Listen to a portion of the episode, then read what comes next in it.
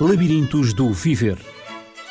Um programa de Natividade Lopes, onde o amor é norma e a educação é regra. Labirintos do Viver. Educação para os valores na escola e na família. Labirintos do Viver. Como prometido, aqui estamos de novo, a doutora Paula Barbosa e eu, Natividade Lopes, abordando este tema da resiliência, que no fundo traduz-se num ato de resistência aos constrangimentos do meio ambiente. Doutora Paula, o que é que nós podemos dizer sobre a resiliência, como defini-la, assim em termos muito práticos?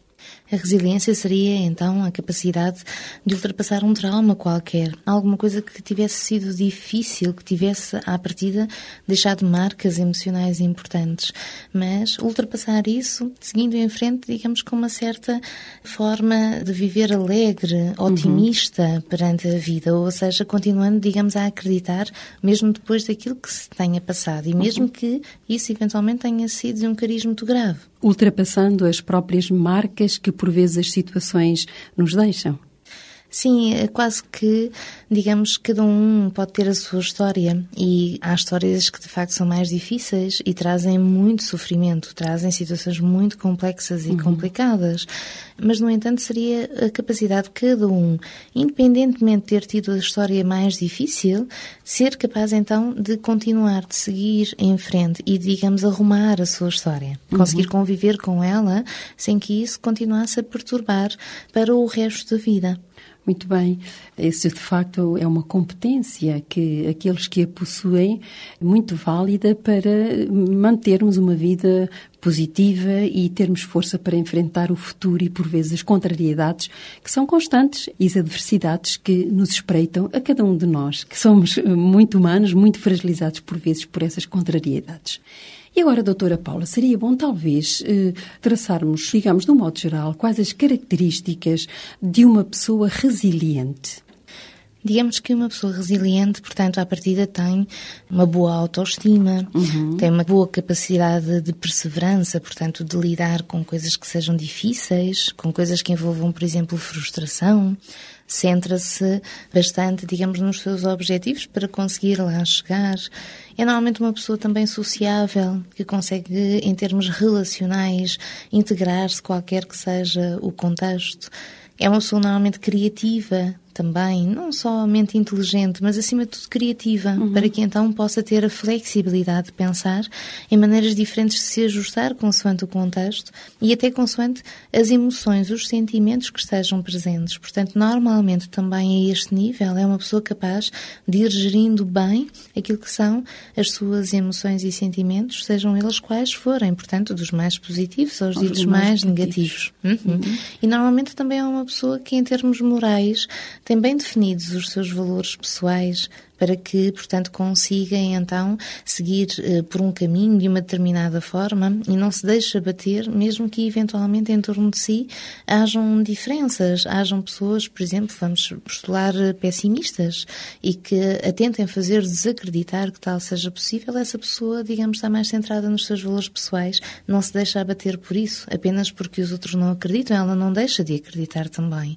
E digamos, e isto até é um critério quase generalizado em termos da saúde mental, é uma pessoa capaz de rir de si própria. Uhum. E rir humor. Sim, é uma pessoa capaz de rir-se de si própria e, de certa forma, do que vai acontecendo. E com isto não estamos aqui a dizer, digamos, que se tenham que desvalorizar os sofrimentos, os acontecimentos de vida, mas muitas das vezes poder brincar um pouco em torno disso, poder quase satirizar em torno daquilo que nos vai acontecendo, também ajuda então a superar as coisas e a levá-las então com essa leveza que se aproxima, o que pelo menos ajuda a aproximar a resiliência. De facto, parece-me que essa pessoa tem uma capacidade de sublimar os acontecimentos negativos de uma maneira extraordinária. É mesmo uma competência que ela adquiriu, talvez ao longo do tempo, talvez com base na sua educação. Veremos como é que isso pode acontecer, a pessoa de facto desenvolver uma capacidade de resiliência ao longo da vida. Sim, digamos que quando acontece algo de negativo algo que nos destrói durante um período, é muito importante termos em conta que não temos que ficar, digamos, nesse ponto. Ou seja, poderemos apropriar-nos disso e elaborar isso de uma forma qualquer para conseguirmos arrumar isso dentro de nós. Uhum. E então sabemos que, infelizmente, isso faz parte da nossa história. Mas, digamos, tudo o resto não tem que ser eventualmente anulado porque esse acontecimento assim lá esteve presente. E, portanto, dessa maneira, conseguir então ter aqui uma elaboração, uma sublimação das coisas que lhes permita ficar onde elas pertencem. No uhum. passado, não no presente, nem tão pouco no futuro. Por vezes há pessoas que de facto não conseguem ultrapassar essas situações e ficam num estado de espírito que afetam toda a família, os amigos, cortam com tudo. Dá a impressão por ter acontecido de facto um único incidente, tudo isso é relacionado com o resto das vivências dessa pessoa, com as, os seus amigos, as amizades que mantinha, corta com tudo isso, a vida perde o sentido para essas pessoas. E, de facto, podemos dizer que são sintomas um tanto pós-traumáticos. Poderia, talvez, especificar mais sintomas como este que acabei de referir, em que a pessoa, de facto, perde toda a resiliência ou, de facto, não a possui e cai numa situação de um grande traumatismo que a marca muito, assim como também aqueles que com ela convivem. Sim, manifestar, digamos, esse trauma continuamente e não só no contexto em que ele teve parte, mas, portanto, a partir daí, sempre da mesma forma, sempre com as mesmas reações, sempre com os mesmos sentimentos, até, digamos, como se o trauma não tivesse acontecido naquele aqui agora do passado, mas estivesse a acontecer a cada momento uhum. da vida da pessoa e, eventualmente, se indo se prolongar até quase ao fim da vida dessa pessoa. Isso é uma Portanto, martirização constante, não é? Sem dúvida, uma ruminação permanente uhum. naquele uhum. sofrimento e naquilo que é traumático. Esse, digamos, seria o fator principal para considerarmos que alguém estaria então com estes sintomas pós-traumáticos. Portanto, sofreu de facto um embate qualquer em termos emocionais, em termos psicológicos e não foi capaz daí de sair. Portanto, fazer alguma coisa com isso. Ficou, digamos, quase, e até os espanhóis utilizam um pouco esta palavra, atascado no uhum. problema. Portanto, ficou preso. Exatamente, ficou preso àquele problema, àquela forma de sentir, àquela forma de pensar e nunca mais foi capaz de ver as coisas de uma outra forma, uhum. mesmo que as coisas que se lhe apresentem tenham, digamos, umas características absolutamente diferentes. Portanto, uhum. essa seria, de facto, a característica principal. O viver no passado, não no presente, que agora, de facto, acontece com as suas características. Exato. E podem também acontecer, eh, existirem sintomas, eh, de alguma maneira, psicossomáticos. É muito frequente. Quando nós não estamos a conseguir pensar os nossos sentimentos, muitas das vezes expressamos através de nós dizemos defesas mais primárias. Uhum. E essas defesas primárias têm muito a ver com o corpo. Estamos a falar aqui não só das crianças que tendencialmente o fazem assim, mas também adultos podem e eventualmente não estar a conseguir gerir um conflito qualquer. E então, através de dores de cabeça violentas, enjoos permanentes, náuseas, sempre, por exemplo, problemas gastrointestinais permanentes e especiais, por exemplo, em determinadas situações que se possam fazer parecer mais com a situação traumática uhum. inicial, tudo isto é, eh, são formas, digamos, de expressar que algo em termos afetivos não está a ser gerido pelo pensamento dessa pessoa. Uhum. E uh, dessa maneira, digamos, é o corpo que expressa que algo não está bem. Porque se pudéssemos assim dizer, a cabeça não está a conseguir fazer, não sim, está sim. a conseguir dar um nome, não está a conseguir identificar e não está, por isso, a conseguir então elaborar dali alguma coisa que possa então ser de facto deixada para trás. Quase como se fechar um ciclo que tem que ser pensado para que isso aconteça. Por vezes as pessoas isolam-se muito quando estão a viver, eh, digamos, essas ruminações que se referiu também. E há adultos, eh, e conheço pessoas que já viveram esta experiência, que passam a ter eh, até os batimentos cardíacos aceleram, aquilo que nós chamamos de taquicardia, e pensam que estão afetadas por uma doença cardíaca qualquer, e portanto pensam, sentem-se mesmo como pessoas doentes, de tal maneira avolumaram o que lhes aconteceu, como se se mais ninguém tivesse, de facto, vivenciado uma situação semelhante àquela, ou às, muitas vezes até pior, mas centralizando-se de tal maneira nelas próprias que até pensam que estão com uma doença grave evoluir eventualmente de um estado psicossomático para um chamado estado hipocondríaco é relativamente fácil, fácil. em termos uhum. psicológicos.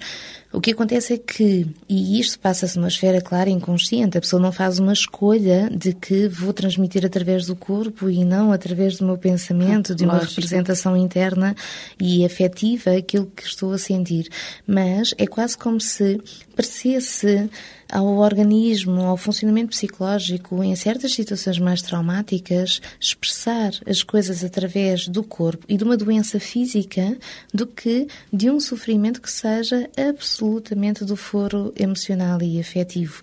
E dessa forma, vemos quantas vezes as pessoas de facto dizerem dói-me, né? tenho esta dor aqui, o meu coração não está bem e bate, por exemplo, mais rápido, falta estou tonto, uh, exato, tenho falta de ar, tenho tensão alta, tenho umas dores de cabeça incríveis todos os dias, lancinantes, tenho muitos uh, desarranjos intestinais, principalmente quando estou em situações novas, em situações em que, digamos, não me sinto tão à vontade ou tão controlado.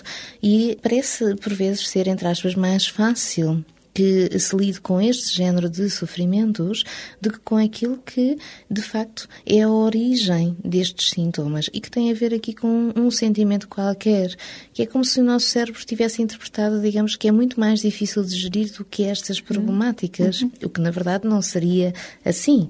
Uh, seria muito fácil, em muitas situações, arrumar aquilo que é o trauma e, portanto, fazer a pessoa conviver com ele, do que, se calhar, viver, digamos, neste neste sofrimento e nesta vitimização para o resto da vida, como muitas vezes acontece. E em relação às crianças, doutora Paula, é, portanto, estes sintomas pós-traumáticos são exatamente os mesmos dos adultos ou são um pouco diferentes? A criança pela idade que tem, e quanto mais pequenina, claro, mais será assim, tem mais dificuldade em elaborar as coisas, torná-las, portanto, mais representativas, mais abstratas do que um adulto. Uhum. A partir do adulto deveria ter essa faculdade de expressar-se através das palavras naquilo que, de facto, é todo esse simbolismo interior.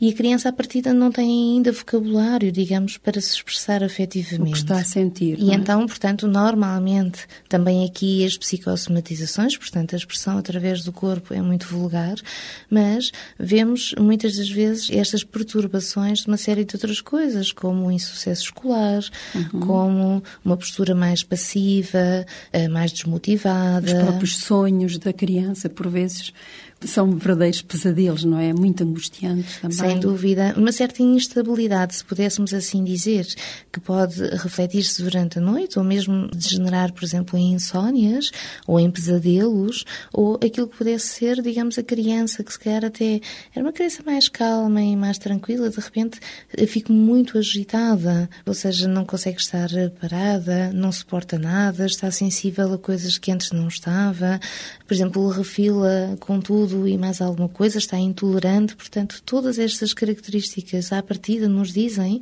que está aqui a haver uma problemática qualquer do ponto de vista afetivo uhum. e que a maior parte das vezes deriva então de algo que, mesmo que a nós não nos faça sentido, e volto a referir isto, já muitas vezes os disse nestes programas, pode não fazer sentido para nós adultos que algo assim seja traumático e faça sofrer tanto, mas para a criança possa ter tido essa representação e ela possa estar de facto a viver algo pós-traumático do qual não esteja a conseguir sair e eventualmente até a desenvolver outros quadros clínicos, em termos psicológicos mais preocupantes, porque não está a ser feita então esta gestão para a resiliência. audiencia.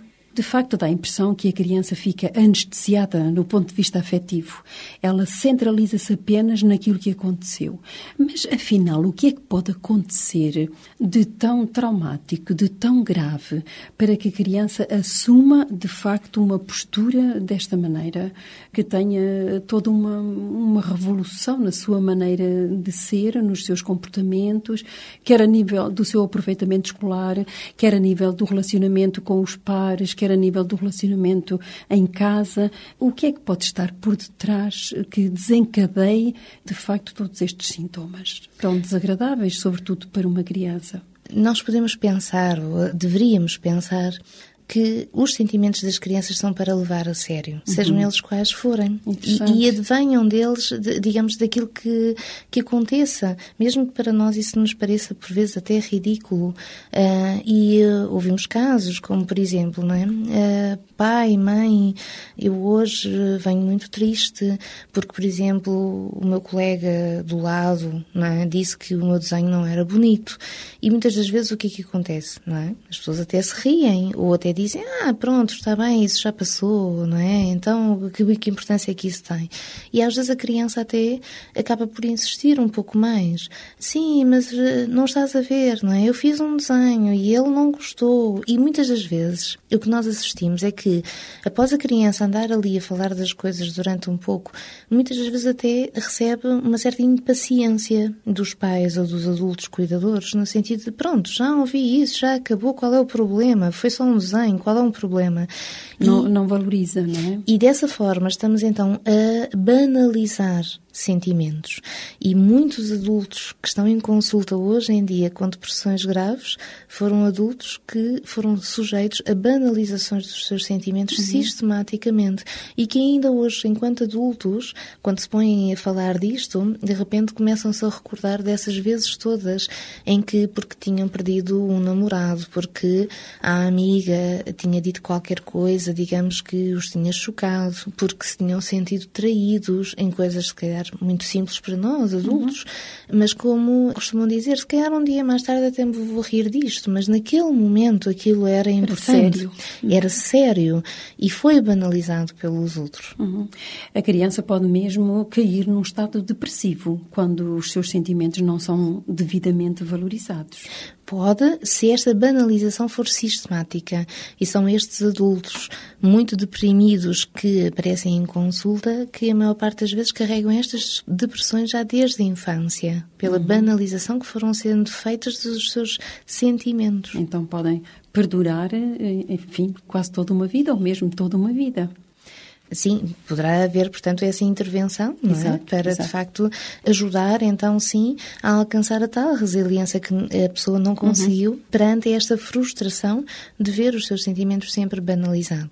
Então, posto este quadro, eh, talvez que nos ajuda um pouco melhor a compreender o que é uma pessoa resiliente, o que são as características da resiliência, que de facto são otimistas, não é? Eh, são a perspicácia, a independência independência, ser apto para ter eh, relações estáveis, ter iniciativa, criatividade, humor e também eh, uma moralidade bastante equilibrada que questiona os próprios valores. Ao contrário daquilo que temos estado a dizer destes sintomas pós-traumáticos.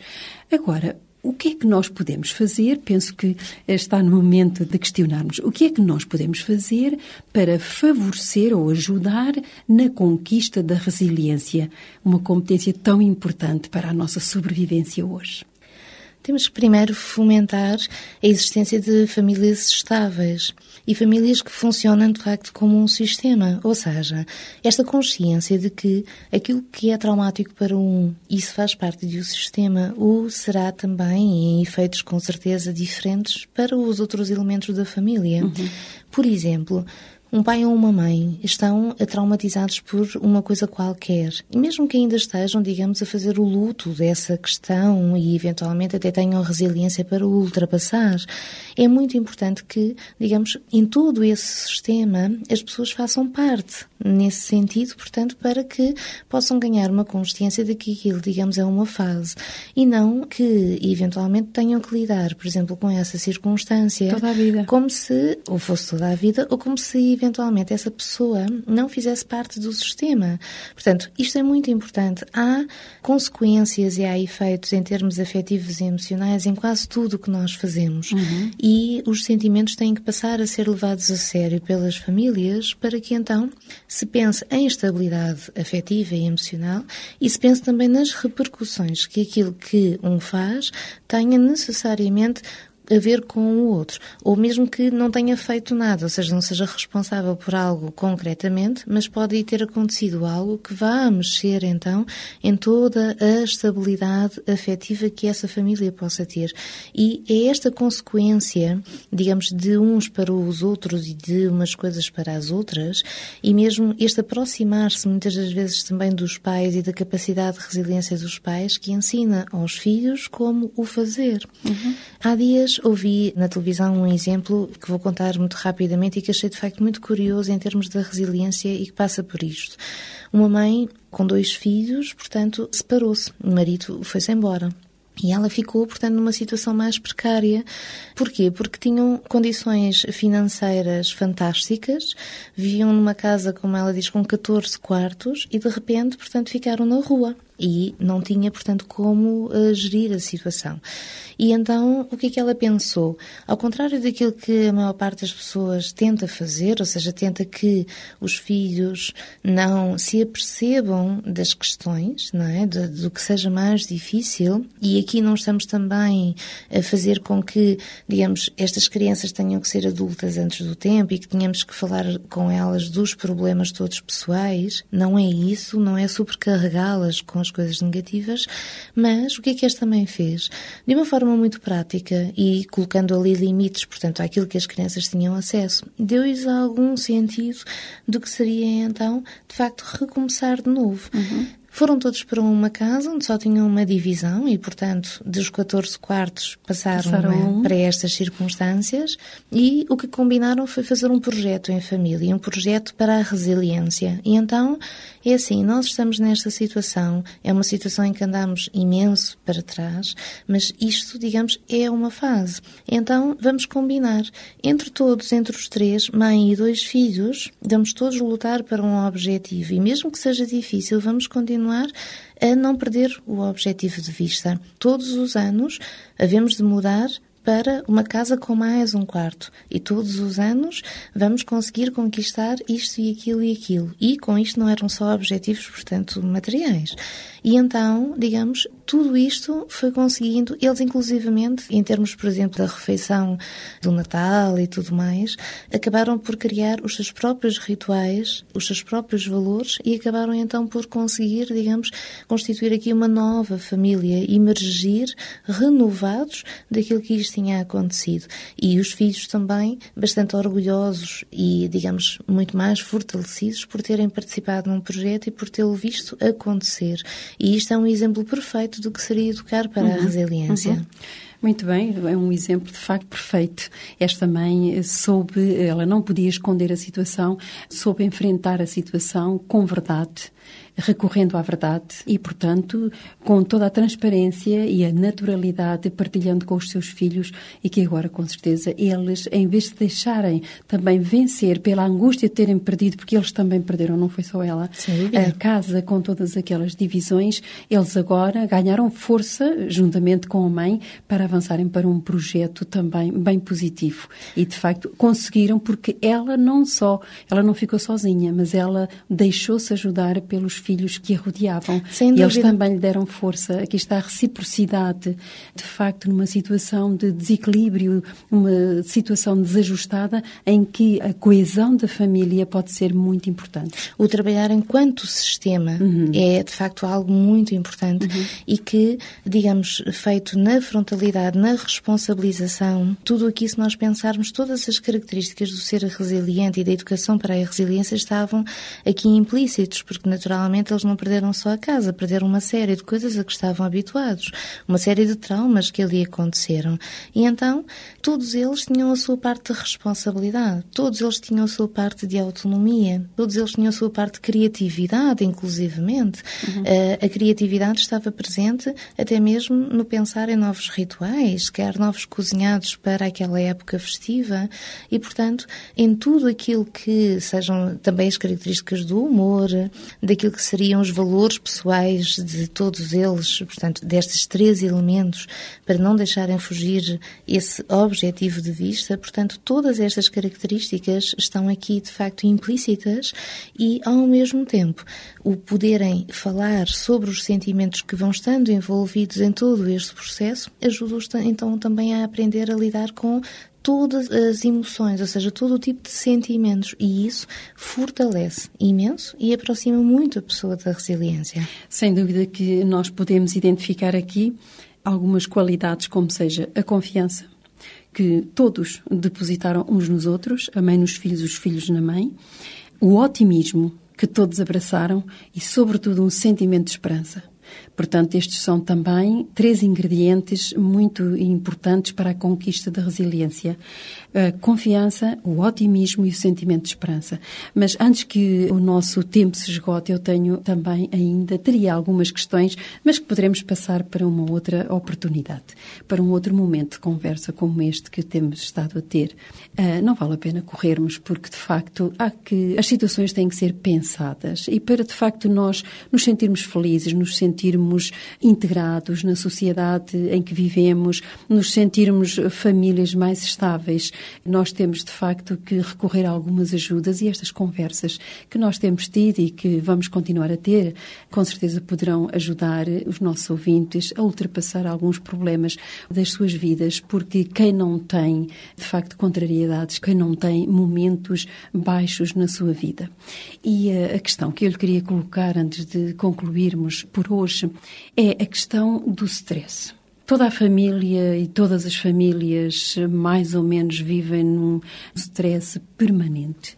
E penso que a resiliência também é importante para nos dar a capacidade de combater o stress.